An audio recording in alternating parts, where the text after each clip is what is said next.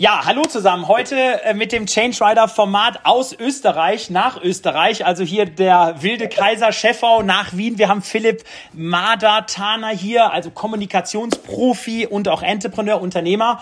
Und ähm, ja, Philipp, du giltst ja so ein bisschen als Kanzlermacher. Also hast ja damals bei der Kampagne von, von eurem jungen Kanzler Kurz mitgewirkt. Darüber sprechen wir gleich. Wir sprechen auch über dein Leben nach der, sag ich mal, ähm, Politikbegleitung. Aber jetzt sag mal, wie geht's dir in der Corona-Zeit? Wie hast du so die letzten acht bis zehn Wochen verbracht im schönen Österreich. Also vielen, vielen Dank, Philipp, mal für die Einladung. Freue mich wirklich sehr. Cooles Format. Kannte das Format vorher schon, habe es verfolgt. Große Ehre, hier bei dir dabei zu sein. Und natürlich äh, von Österreich nach Österreich ist das nochmal eine besondere Atmosphäre, die mich unglaublich freut. Du, ich habe die letzten acht bis zehn Wochen ehrlicherweise ganz gut verbracht. Ähm, äh, bin erstaunt gewesen, äh, schon natürlich mit einer gewissen Sorge am Anfang, ja, als das losging, aber war dann erstaunt, wie rasch wir eigentlich als Unternehmen auch in diesen Modus reingekippt sind äh, und wie gut das funktioniert, von einem Tag auf den anderen da alles umzustellen. Und bin extrem froh und dankbar auch für mein Team, ehrlicherweise, weil äh, es macht sich hier schon jetzt einiges bezahlt, was wir die letzten Jahre da investiert haben in Unternehmenskultur, in, in, in, in Führung, in all die Dinge, die so wichtig sind.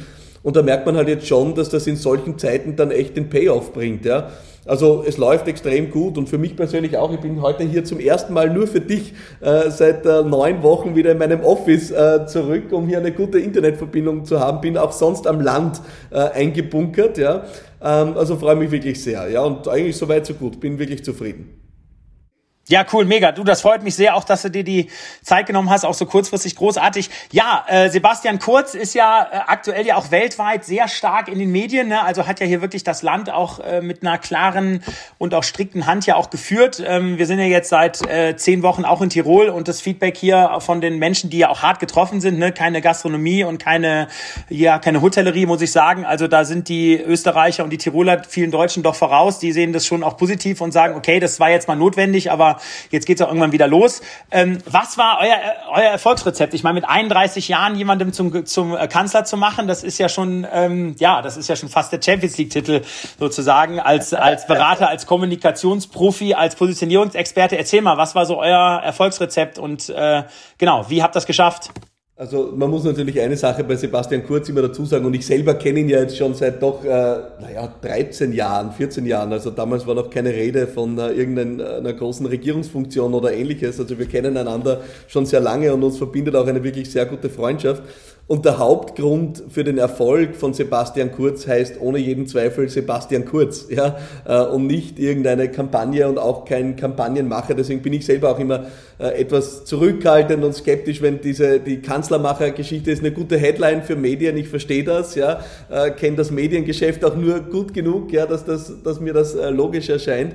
Aber die Wahrheit ist natürlich dahinter, da greifen schon viele Rädchen ineinander bei so einer Sache. Und der Hauptgrund ist zweifelsfrei, dass Sebastian Kurz einfach einer wirklich der Ausnahmepolitiker einer Generation ist, würde ich mal sagen. Also äh, er hat viele Dinge anders gemacht als andere. Und ich glaube, eine Sache, für die er schon bekannt ist und auch ja über die Landesgrenze hinaus bekannt ist, ist schon die Klarheit, mit der er auch Politik kommuniziert. Also äh, unglaublich straight, uh, unglaublich klar, uh, kein Herumgerede, kein Herumgedrückse, die Dinge auch auszusprechen, die auszusprechen sind. Ich glaube, Politiker, die in den vergangenen Jahren oft den Fehler gemacht, uh, ja, zu versuchen, Menschen auch in, in, in Watte zu packen, ja, und, und mal einen, einen Eiertanz um die Sache rumzumachen. Und ich glaube, das funktioniert heute nicht mehr. Und da ist ja wirklich auch Politiker einer anderen Art. Und deswegen war es ein leichtes, mit ihm zu arbeiten, um ehrlich zu sein. Wir haben das vor vielen, vielen Jahren begonnen mit ihm. Also die Erfolge, die er hatte 2017 und 2019 bei den Wahlen, die waren wahrlich keine Erfolge, die in diesen Wahlkämpfen entstanden sind. Wir haben mit ihm äh, 2011 und 12 und 13 begonnen zu arbeiten und das aufzubauen, was heute als Bewegung äh, gilt. Ja, aber äh, sein, seine Anhängerschaft aufzubauen war ein Prozess über viele Jahre und ja, heute äh, ist diese türkise Bewegung, wie sie hier genannt wird, 300.000 äh, Menschen stark, die hier nahe an ihm dran sind, die hier Teil dieser Community sind, engstens involviert sind. Ja, und das ist natürlich eine Schubmasse auch in der politischen Mobilisierung und hilft auch in, in Wahlkämpfen, das ist überhaupt keine Frage. Ja. Verstanden, um mal ein bisschen auf die Parteienlandschaft zu kommen. Also ähm, äh, ich habe von dir irgendwo mal ein Zitat gelesen, dass ähm, die Partei natürlich zwar äh, wichtig ist, aber im Wahlkampf eben natürlich die Menschen eher Personen wählen. Kannst du da eher noch mal was zu sagen? Also es ist ja gerade auch in Deutschland, wenn man sieht, letzte große Wahl, Martin Schulz war hatte eigentlich einen riesen Zuspruch, ja und ist dann wirklich kurz vor der Wahl ja wirklich komplett abgeschmiert, ja also mit seiner Partei und äh, Merkel äh, ist ja dann wieder ähm, äh, gewählt worden ins Amt sozusagen. Ähm, genau, also erzähl mal so ein bisschen die, das Thema Personen, Personenkult oder Personenfokus beim Wähler versus Partei. Ja. Ich glaube, wir erleben eine Sache und das trifft ja Unternehmen und, und Politiker und politische Parteien gleichermaßen. Was wir sehen, ist ein enormer Vertrauensverlust in Institutionen aller Art. Ja? Und das siehst du ja europaweit überall. Also Vertrauen in Institutionen ist im Schwinden. Ja? Und das ist sicherlich durch Digitalisierung auch nochmal beschleunigt worden. Und es hat natürlich auch dazu geführt, dass Parteien einen Verlust an Vertrauen haben. Und es liegt aus meiner Sicht daran, dass Menschen einfach, und genauso auch wie, für, wie gegenüber Unternehmen, Menschen kaufen ungern die Katze im Sack. Ja? Sie kaufen ungern das Package, äh, wo sie alles im Gepäck mitkriegen, sondern Menschen machen gerne Cherry-Picking. Sie sagen gern, ja, bei dieser Sache bin ich dort dabei, da bin ich hier dabei. Und genauso funktioniert es mittlerweile auch in der Politik. Und ich glaube, das ist der Job, den Parteien heute haben, sich zu transformieren in in offene Bewegungen, die Menschen ermöglichen, auch anzudocken, wenn sie mal nur bei einem Thema dabei sind oder eben nur für eine Person sich engagieren wollen. Diese Offenheit müssen, müssen politische Bewegungen heute zeigen und, und, und diese Partei von damals, wo du eine Mitgliedschaft auf Lebenszeit abschließt, das, das war mal. Ne? Also das, das ist nicht mehr. Und, und das erleben Unternehmen ja gleichermaßen. Wir sehen es ja, wie schwierig es ist, heute auch wirklich Loyalität aufzubauen, Bindung aufzubauen. Und das ist durchaus transferierbar quer über die Branchen, ja. Okay, verstanden. Wie, wie kannst du uns allen, ähm, gerade Europäern, äh, das Phänomen Trump erklären? Ja, also dass eigentlich jemand, der äh, jetzt gerade in, in Krisenzeiten ja wirklich nachweislich lügt, ja mit den Medien ja auch wahnsinnig populistisch spielt, ähm, äh, genau ja eigentlich auch Menschen, Menschenleben in Gefahr bringt und äh, ich sag mal die letzten Jahre ja eigentlich durch, durch eine tägliche Fake News Politik ja eigentlich ja sogar noch mehr Zuspruch bekommen hat, ja, also im eigenen Land. Also wie kannst du das erklären und wie ist so dein, äh, wie ist so deine Prognose für das Wahljahr in den USA? Kannst du da was wagen? Kannst du da eine Einschätzung, kannst du eine Einschätzung geben? Äh, also um mit der einfacheren und gleichzeitig schwierigeren Frage zu beginnen, Einschätzung fürs Wahljahr, glaube ich, wirklich, wirklich schwer zu sagen. Also wenn Trump was in die Quere kommen kann, ist es ist einfach die Entwicklung jetzt auch der, der wirtschaftlichen Zahlen und der Arbeitslosenzahlen. Und äh, gibt es ja auch eine Korrelation, die ist ja auch in den Statistiken erwiesen, dass die Wiederwahlwahrscheinlichkeit hier sehr unmittelbar auch mit dem wirtschaftlichen Erfolg zusammenhängt. Und äh, ich glaube, da sieht er schon seine Fälle davon schwimmen, wo was vieles natürlich auch wiederum erklärt jetzt in seinen, seinem strategischen Verhalten. Aber was hat Trump gemacht? Ich glaube, Trump hat eines gemacht, was, was äh, durchaus auch in der, in der Entwicklung der, der Parteienlandschaft oder der Politiklandschaft in den USA selbst erzeugt wurde. Das ist, auch hier hat lange Zeit ein, das, was man so gerne landläufig das Establishment nennt. Ja? Das Establishment die einzelnen Parteibereiche dominiert und man hat versucht, mit, mit Medien, mit, äh, mit Parteieliten und Parteifunktionären hier ja, Stimmungen zu machen und Stimmungen zu reiten. Aber die Wahrheit ist natürlich, wenn dann einer kommt und die Party crasht ja, und sich einfach einen Teufel schert um das, was darf man sagen, was darf man tun, äh, äh, wie darf man sich verhalten, dann, dann löst das natürlich eine direkte Bindung mit einer, sag mal, mit einer, mit einer unzufriedenen, stillen Mehrheit aus. Ja? Und das hat Trump einfach perfektioniert auf eine gewisse Art und Weise. Und ich glaube, die Lösung liegt nur darin, dass, dass auch die anderen politischen Bewegungen, ähm, wie soll ich sagen, äh, sich auf der einen Seite natürlich im Rahmen einer gewissen Political Correctness bewegen, das ist schon klar, aber deswegen darf man nicht Sorgen und Ängste negieren, die in der Bevölkerung da sind. Ich finde, man muss immer aufpassen, man kann politische Bewegungen verurteilen, aber man muss immer aufpassen, dass man nicht die Menschen verurteilt, die aus einer gefühlten Ohnmacht oder Hilflosigkeit dort geparkt sind. Ja? Und das ist ein Fehler, den, den viele machen, auch, auch mit populistischen Bewegungen aus meiner Sicht. Ähm, da gibt es viele Bewegungen, die Grenzen überschreiten und das, das, das ist zu verurteilen, ist überhaupt keine Frage. Aber ich würde immer vorsichtig sein, die Menschen mit zu verurteilen, die dort bei diesen Bewegungen parken, weil sie unzufrieden sind oder keine Alternative sehen. Und das aufzulösen ist ein Kniff, ja, aber ist möglich, ja, ist möglich. Es fordert viele, bringt viele aus der Komfortzone raus, aber wer muss in Zeiten wie diesen nicht aus der Komfortzone? Geht es ja den Unternehmen nicht anders, ja. Das stimmt, das stimmt. Ja, dann lass uns mal ein bisschen die Politik verlassen. Also Schluss äh, mit der Politik hast du ja, also Schluss in Anführungsstrichen im ja. Jahr 2019 gemacht. So, ähm, wa wa warum? Ja, weil ich meine, du hast ja schon im Sinne von Track Record, äh, wow, kann man ja schon sagen, eigentlich ganz gut gemacht. Da hättest du ja noch mal ein bisschen weitermachen können. Hättest dir Deutschland, ja. andere Länder noch vor, vornehmen können, ja, als ja. Äh, sozusagen äh, Unternehmer und Kommunikationsprofi. Genau. Warum hast du Schluss gemacht und was machst du jetzt? Erzähl mal. Ich habe es so lange gemacht, ja, muss man ehrlich mal sagen. Also ich habe ja wirklich früh da begonnen, in diesem politischen Betrieb zu arbeiten, habe äh, zehn Jahre im Politbetrieb selbst gearbeitet, als Kampagnenmanager, als Wahlkampfmanager äh, habe da mein Unternehmen gegründet und hatte nach wie vor politische Kunden, allen voran auch Sebastian Kurz. Und irgendwann war es dann mal genug. Ich war selber ja nie ein Politik-Junkie, muss ich ehrlich gestehen. Was mich fasziniert hat, war Kampagnen, war Wahlkämpfe, war es, äh, Dinge in die Gänge zu bringen. Ich habe immer unglaublich beeindruckend gefunden, was für eine Energie und Kraft in so einem Wahlkampf entstehen kann. Und habe mir schon damals auch, als ich noch im Politbetrieb gearbeitet habe, gedacht, also was wäre, wenn ein Unternehmen es mal schaffen würde, so eine Energie, so eine Wucht für sich in die Gänge zu bringen, ja, äh, das wird die Welt aus den Angeln heben. Ja. Und das war schon ein Gedanke, der mich extrem inspiriert hat. Ich habe auch lange Jahre ehrenamtlich gearbeitet in diversen Organisationen und habe mir immer gedacht, ja, stell dir vor, du würdest so einen Geist mal in einem Unternehmen schaffen, wo das Team, die Mitarbeiterinnen und Mitarbeiter mit so einem Spirit bei der Sache sind, wie im ehrenamtlichen Engagement und on top kriegen sie dann sogar noch Geld dafür. Da muss ja die Welt förmlich aus den Angeln gehoben werden.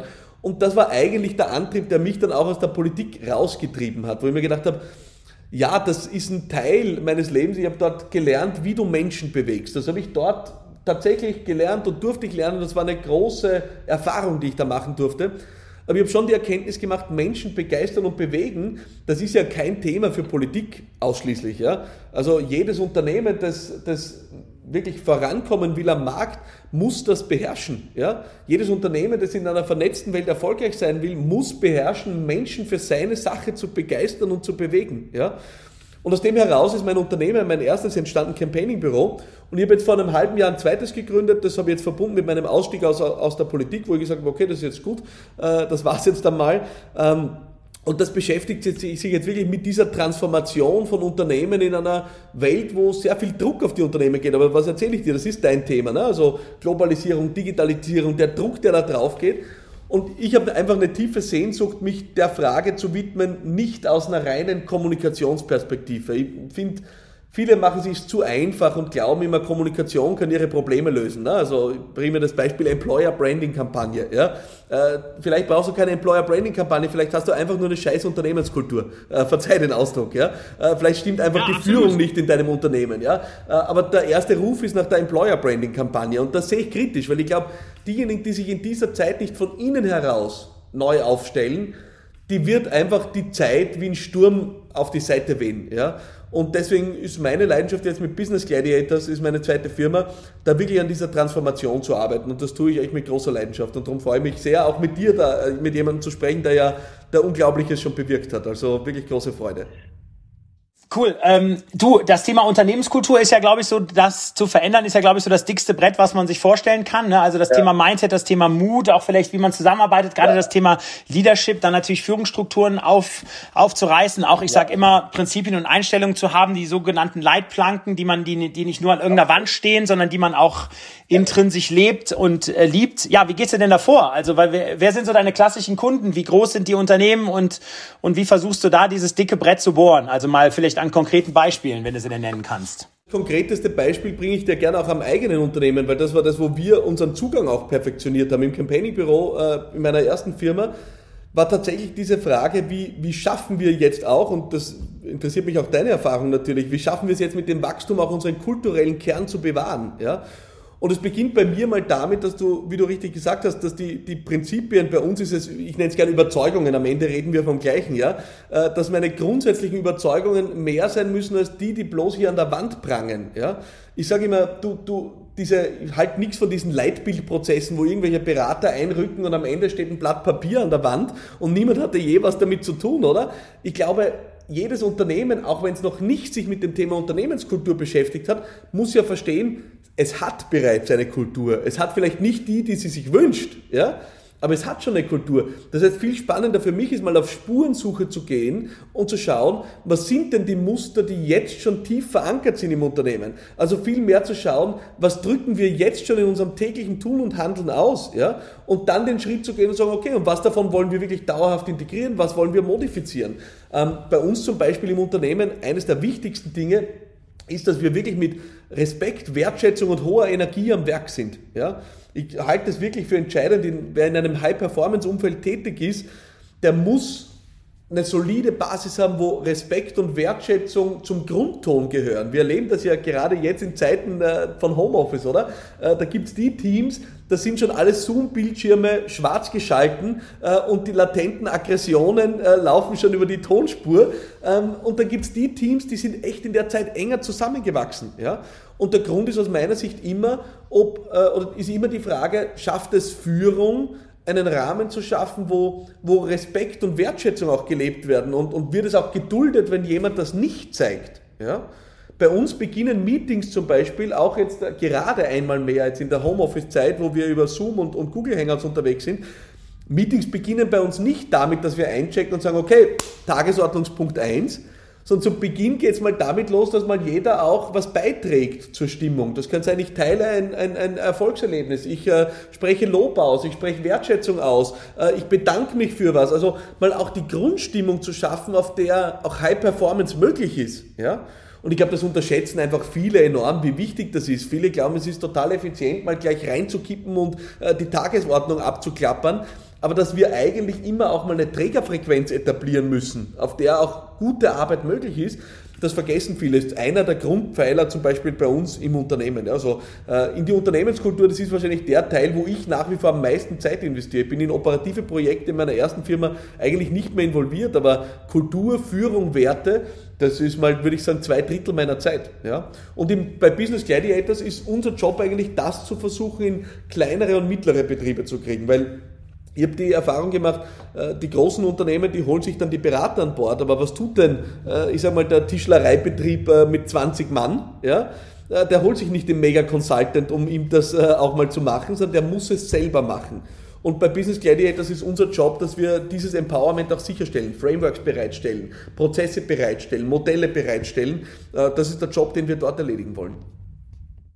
Verstanden. Und wie, wie erlebst du das jetzt gerade in dieser Corona-Zeit? Ich meine, da werden ja auch gerade sage ich mal, Budgets natürlich auch sehr stark gestrichen. Ne? Da wird ja, sage, werden ja auch Kosten reduziert, weil irgendwie die Nachfrage geht runter, man kann nicht mehr so seine Produkte absetzen, das ist das eine. Und das andere ist ja, ähm, die Kultur ist ja gerade in dieser unsicheren Zeit so wahnsinnig wichtig, ne? weil die Leute suchen ja ihre Anker und die wollen natürlich eine transparente Kommunikation haben zum Thema, wie ist der Umsatz, äh, was passiert mit meinem Arbeitsplatz, wann, wann setzen wir Kurzarbeit um, was bedeutet das für mich? Also genau, so wie, wie siehst du da die Unternehmen, mit denen du jetzt sprichst, aufgestellt? Sind die da, sind die da, äh, genau, sind die gut unterwegs? Kommunizieren die transparent, äh, transparent oder eher nicht? Oder haben die da auch vielleicht Angst vor Kommunikation? Und wie kannst du denen auch schnell helfen, dass sie da ähm, vielleicht gerade in der jetzigen Zeit bei den Mitarbeitern für mehr Sicherheit sorgen, ja? Also ich glaube mal, die, die wichtigste Erkenntnis, die wir haben müssen, ist, dass jetzt ist die Stunde der Führungskräfte, ja, diese Zeit. Also wer sich jetzt als Führungskraft versteckt, ja, äh, hier auf Tauchstation geht, ich halte das für eines der größten Verbrechen überhaupt, um ehrlich zu sein, ja.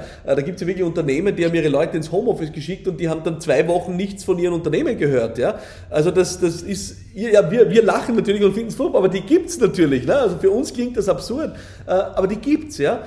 Also die erste Erkenntnis ist mal, das ist jetzt die Stunde der Führungskräfte. Wenn wir mal auf einer Metaebene schauen, was sind die Bedürfnisse von Mitarbeitenden, dann haben wir natürlich sehr stark, bevor die Corona-Krise ausgebrochen ist, sehr stark schon eine, in vielen Unternehmen die Entwicklung gehabt, dass hier Wachstumsbedürfnisse adressiert werden. Verwirklichung, Wachstum, ja, persönliches Wachstum. Und Unternehmen, die das befriedigen konnten, äh, waren auf der Siegerstraße. Wir müssen erkennen, dass die Corona-Zeit was verändert hat. Die Corona-Zeit hat das Sicherheitsbedürfnis extrem nach oben katapultiert. Ja? Das heißt, es gibt nun neben dem Verwirklichungsbedürfnis ein, ein permanentes Sicherheitsbedürfnis unserer Teams. Ja? Und da ist Führung gefordert, das auch zu befriedigen. Und ein Weg ist natürlich die Transparenz. Ein weiterer Weg, aus meiner Sicht der Schlüssel, ist Präsenz. Ja? Also ich muss dir eines sagen, ich bin wirklich in meinem ersten Unternehmen toll aufgestellt, habe eine super Geschäftsleitung, bin hier nur noch strategisch involviert und operativ eigentlich gar nicht, aber ich glaube, ich war die letzten zwei Jahre nicht mehr so präsent wie die letzten zehn Wochen. Ja? Weil jetzt ist die Zeit, um da zu sein. Ja, absolut. Ne? Also das, das ist das, was jetzt gefragt ist. Also äh, ich, ich hatte noch nie so viel All-Hands-Meeting. Unsere Teams haben verpflichtend, jede Unit im Unternehmen checkt zweimal täglich mindestens verpflichtend als Team ein. Ja? Das Motto der Corona-Zeit bei uns hat geheißen, niemand bleibt zurück. Ja? Das heißt, wir haben ja viele Leute auch, die teilweise alleine an Projekten arbeiten. Die wurden alle jetzt nochmal mit einem Team auch verlinkt. Also jeder musste auch ein soziales Gefüge haben, wo er Teil davon ist. Und es geht genau darum, jetzt diese Sicherheit auch zu schaffen. Und das heißt natürlich auch in dieser Zeit, die Leute wollen wissen, wie steht es ums Unternehmen? Ja? Stehen wir gesund da? Ja? Äh, wie geht's weiter? Äh, kommen wir durch? Und das Wichtigste ist jetzt da zu sein. Und ich glaube, ein Missverständnis, das oft äh, Führungskräfte daran hindert, ist zu glauben, ich müsste auf alles eine Antwort haben.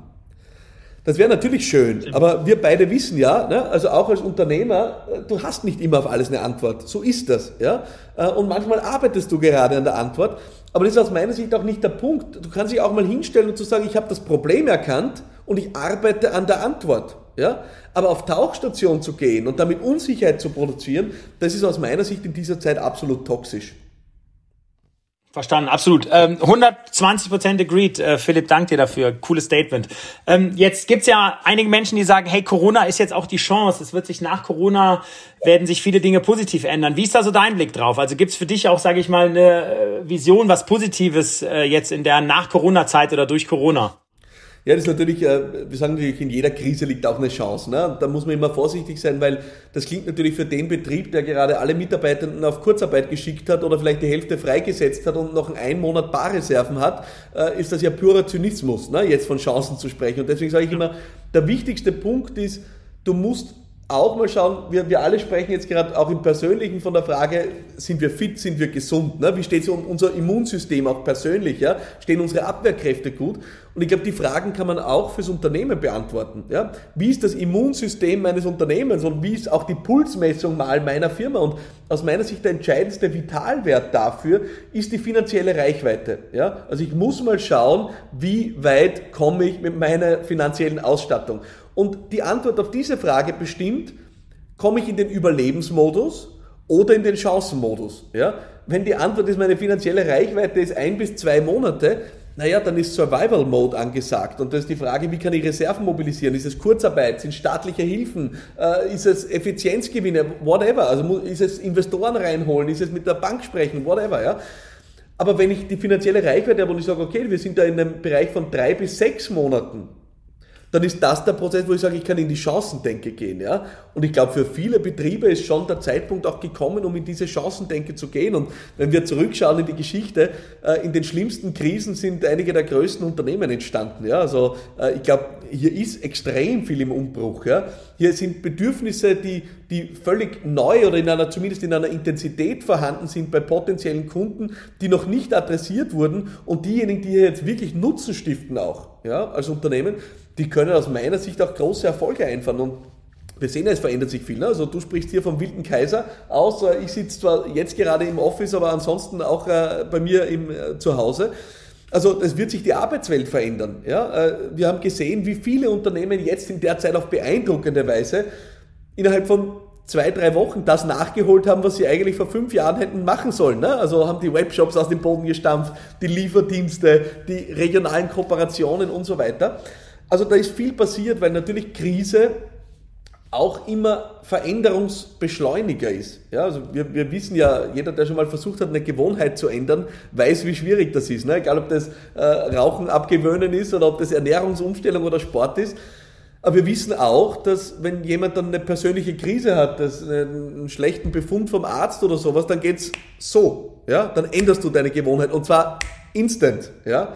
Und genauso ist auch diese Krise ein Instant-Veränderungsbeschleuniger für viele, die davor noch gezaudert, gezögert und überlegt haben, die jetzt sagen, okay, go for it. Ja, das ist die einzige Chance. Und ich glaube, das kann eine große Chance auch sein. Wir wollen natürlich, wir uns nichts vormachen brauchen, da warten für viele Betriebe jetzt richtig harte Zeiten noch. Ja? Also das, äh, das ist ja, die Auswirkungen sind jetzt bei den Arbeitnehmern angekommen, ja, bisher mit, mit Kurzarbeit und Arbeitslosigkeit. Äh, jetzt äh, die Betriebe, da, da wartet noch einiges auf uns, bin ich davon überzeugt. Aber es wird so sein wie immer, ja. Nach jedem Winter kommt der Frühling, ja. Und das gilt auch für diese Krise. Da bin ich davon überzeugt. Das finde ich gut und lieber Philipp, Instant Veränderungsbeschleuniger, das ist ein, das sind tolle, das ist eine schöne Beschreibung. Das finde ich gut. Das nehme ich jetzt mal mit äh, neben vielen anderen Themen. Großartig. Ja, last but not least, ähm, lass noch mal ein bisschen über dich sprechen. Gibt so eine Scheitergeschichte? Da spricht man ja in Deutschland, Österreich, Europa ja nicht so gerne drüber und sagt, ja, bin ich gescheitert? Nein, ja, ich bin irgendwie mal zu spät ins Meeting gekommen und so. Ja, genau. Also äh, gibt's gibt's irgendwie gibt's eine richtige Failure Story, die du irgendwie mal teilen kannst mit uns und vor allen Dingen, wo du auch Lessons learned draus ableiten kannst, die jetzt vielleicht für unsere Zuschauer oder Zuhörer auch vielleicht ganz spannend sind, ja? Unendlich viele, ja. Also ist eher die Frage, wo man anfängt, ja. Also äh, scheitern am laufenden Band immer wieder. Und ich glaube aber tatsächlich, äh, natürlich sagt sich im Nachhinein immer, ist es immer, ja, aus Scheitern lernt man, in dem Moment ist es eine Katastrophe, ja, und fühlt sich furchtbar an.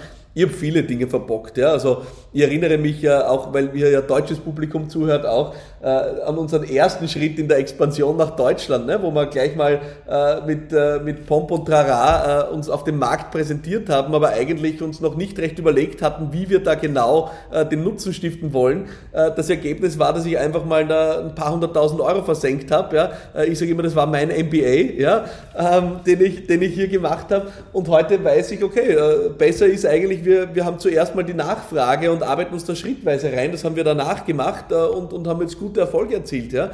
Ihr bei der Unternehmenskultur so viele Fehler gemacht anfangs. Ja? Also jetzt, man muss immer aufpassen, wir sind ein Unternehmen mit extrem positivem Spirit. Ja? Man muss immer aufpassen, dass der positive Spirit nicht zur rosaroten Brille wird. Ne? Also dass Menschen da nicht das Gefühl haben, sie können Kritik nicht mehr äußern. Ja? Also da wäre ich schon mal fast oder bin ich für kurze Zeit sogar mal falsch abgebogen, weil ich das für selbstverständlich gefunden hatte, äh, aber das auch nicht klar kommuniziert hatte. Da wäre mir schon bald mal meine äh, Kultur hier implodiert vor vielen Jahren. Ja?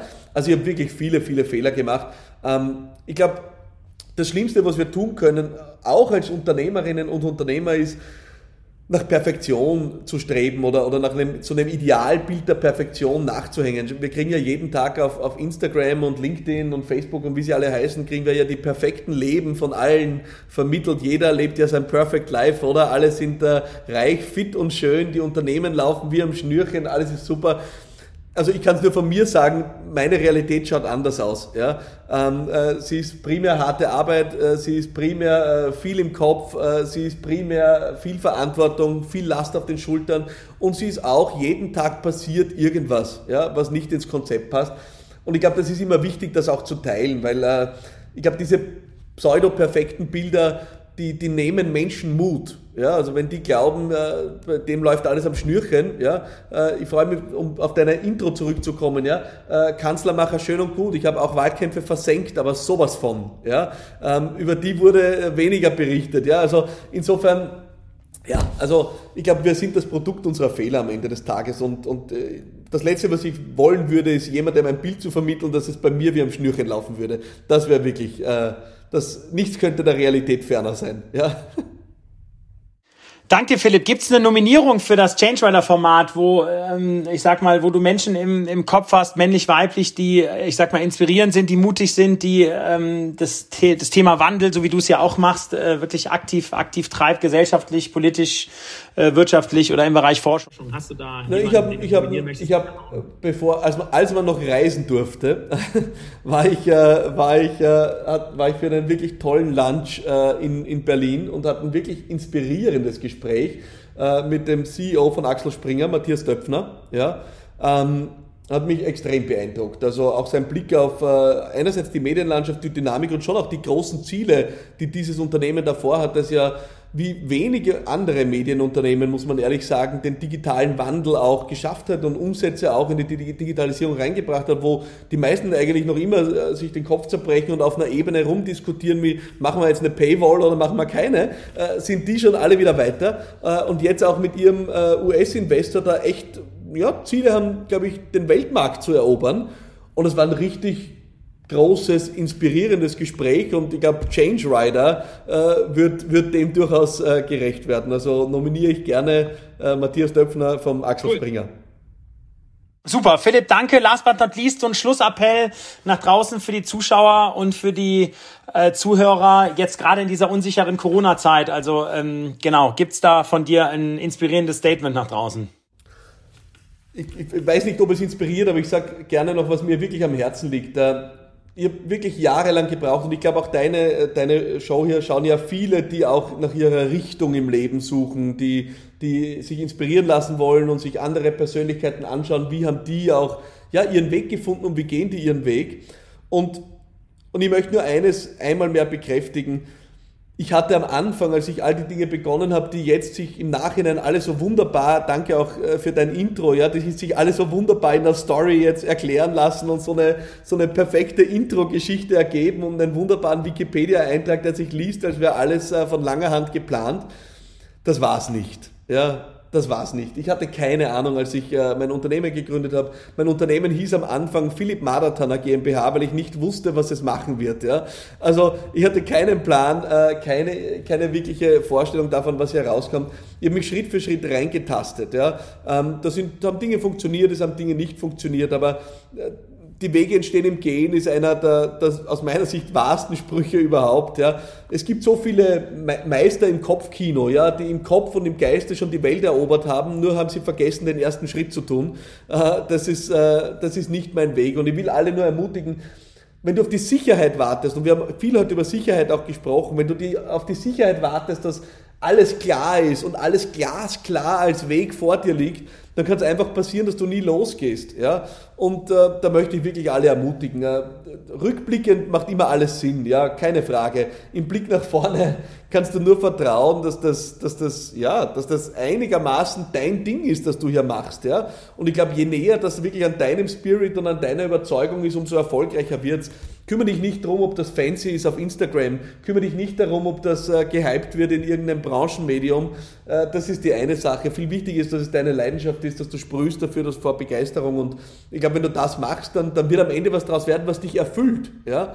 Und Erfüllung, glaube ich, ist als Ziel noch wichtiger als Erfolg. Erfolg und Erfüllung gemeinsam ist toll, ja, aber Erfolg ohne Erfüllung ist äh, eigentlich eine Katastrophe. Insofern äh, strebt nach Erfüllung, äh, der Rest kommt von selber. Das ist mein Appell.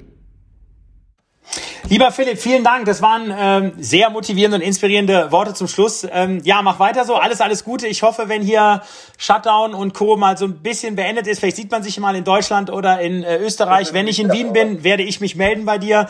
Wenn du am Wilden Kaiser in München bist, meldest du dich. Alles Gute und bis ganz bald. Mach weiter so. Ciao. Für die Session. Bye, bye.